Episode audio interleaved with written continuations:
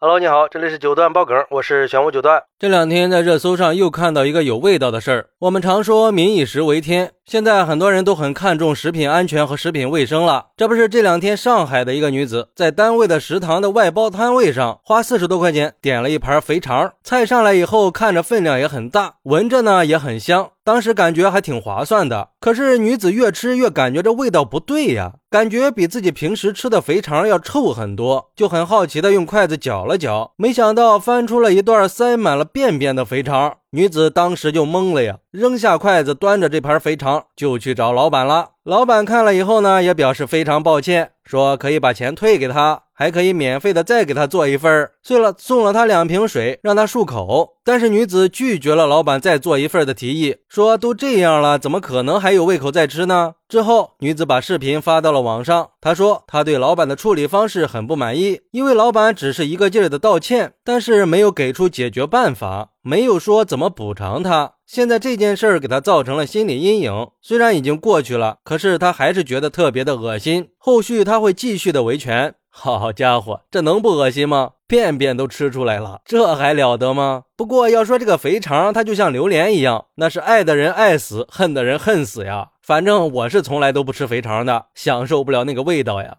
对于这个事儿，有网友就说了：“这个事儿谁遇上谁恶心呀？本来是想着吃点美食犒劳一下自己，没想到遇到了这种糟心事儿，估计很多天都吃不下饭去了。”记得小时候跟着我哥去吃饭，因为近视又没戴眼镜，上了一盘菜，我以为是辣椒炒肉，夹了一块放嘴里，居然是肥肠，那个味道简直了呀！现在二十多年过去了，还是忘不了那个恶心劲儿，所以一直到现在，我都不吃任何的肠类食品。还有网友说，一般小的餐厅都会嫌麻烦，不会清洗那么仔细，所以想吃这种处理复杂的美食，最好还是选择大的餐厅，或者是自己在家里做，干净卫生，吃着放心。我家旁边就有个人在饭店帮忙干活的，他就说他干活的那个饭店猪大肠是真不怎么洗呀，更不要说是翻面洗了，就是简单的用手把里面的大粪挤一挤，拿点面粉一糊弄就拿去煮了，那能不吃出屎吗？什么辣椒啊、茄子呀、黄瓜之类的，那就更不洗了。反正从那以后，我是再也不吃饭店里面的肥肠了。想吃了，我都是自己买回来洗。而且我要是这个老板的话，我就直接赔钱了，肯定不能让女子把视频发出去呀，这样会对自己的生意造成影响的。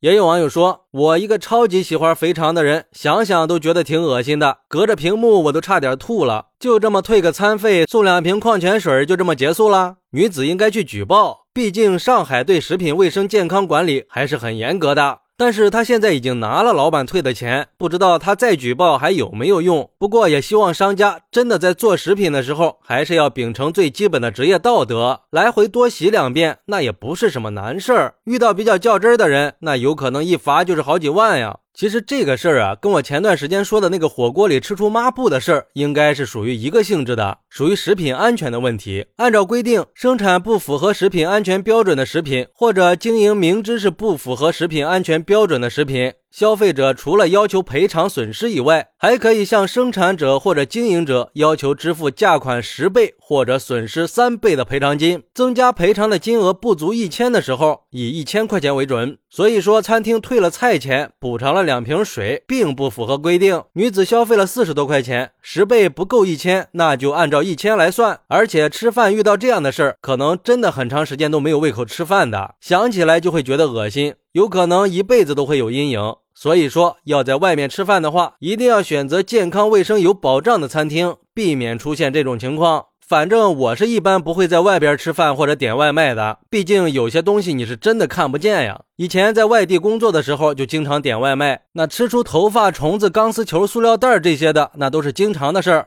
每次看到这些东西的时候，那真是太恶心了，恨不得把吃下去的东西全都吐出来。而且有的时候你找商家，有的商家人家还不承认，还给你气得要死。所以这也提醒了我们，在自己的合法权益受到侵害的时候，一定要拿起法律的武器去维权。因为如果我们都不维权的话，就会有更多的人成为受害者。同时，也呼吁那些做餐饮行业的老板们，一定要做好食品卫生安全管理，加强监督，杜绝出现食品安全问题，这样你的生意才会越来越好嘛。还是那句话，食品安全大于天。好，那你是怎么看待这个事儿的呢？快来评论区分享一下吧，我在评论区等你，拜拜。